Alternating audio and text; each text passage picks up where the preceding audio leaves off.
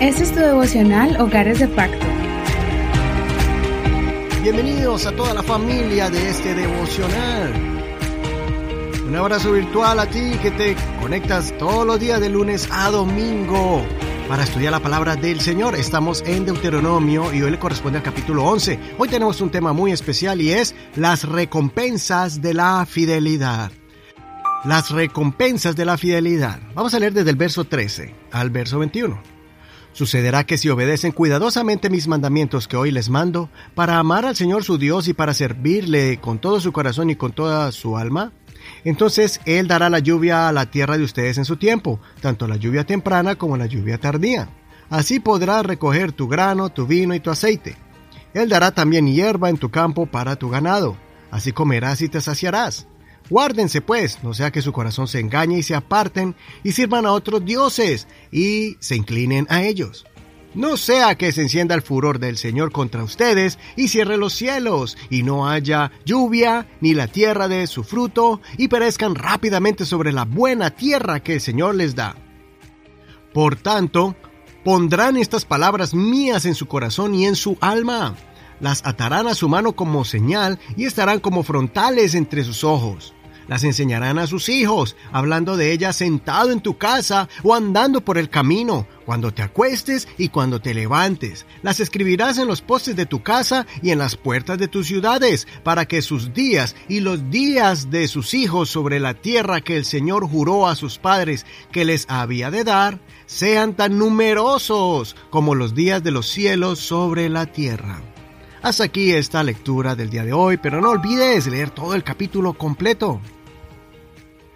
En este capítulo Moisés hizo un llamado a la nueva generación de Israel, a no olvidar que Dios es un Dios disciplinado, que es poderoso para bendecir y proteger como lo hizo cuando los sacó de Egipto, y también que Dios castiga al malvado y rebelde. Dios es un Dios vivo y que cumple su palabra, por eso ellos debían ser un modelo para sus hijos, la siguiente generación que no había visto ese despliegue del poder de Dios. También les recordó que debían aferrarse a la presencia de Dios, especialmente porque Él es el que provee y protege. Dios los bendecirá con lluvia para sus cosechas y pasto para sus ganados. Además, les ayudaría a expulsar a los habitantes de la tierra. Esto es muy significativo para nosotros.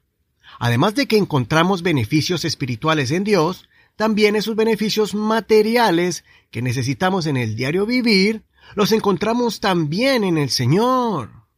El perdón de pecado, la salvación y la vida eterna son beneficios espirituales. El alimento, la prosperidad en los oficios o la profesión que desarrollemos, en los negocios que emprendamos para el sustento de nuestros hogares, también provienen de la mano poderosa de Dios. No podemos desconectar lo uno de lo otro. Ambas son importantes, las bendiciones espirituales y las terrenales. Todo es gracia de la providencia del Todopoderoso. Es por eso que el Señor Jesús nos enseñó que hay que buscar primeramente el reino de Dios y su justicia, y las demás cosas serán añadidas. Lo encontramos en Mateo capítulo 6, verso 33 al 34. Más bien, busquen primeramente el reino de Dios y su justicia, y todas estas cosas les serán añadidas. Así que no se afanen por el día de mañana, porque el día de mañana traerá su propio afán. Basta a cada día su propio mal. Primero, debemos estar a cuentas con el Señor y después el Señor añadirá a nuestras vidas las cosas materiales que estamos buscando. Casa, ropa, alimento, etc.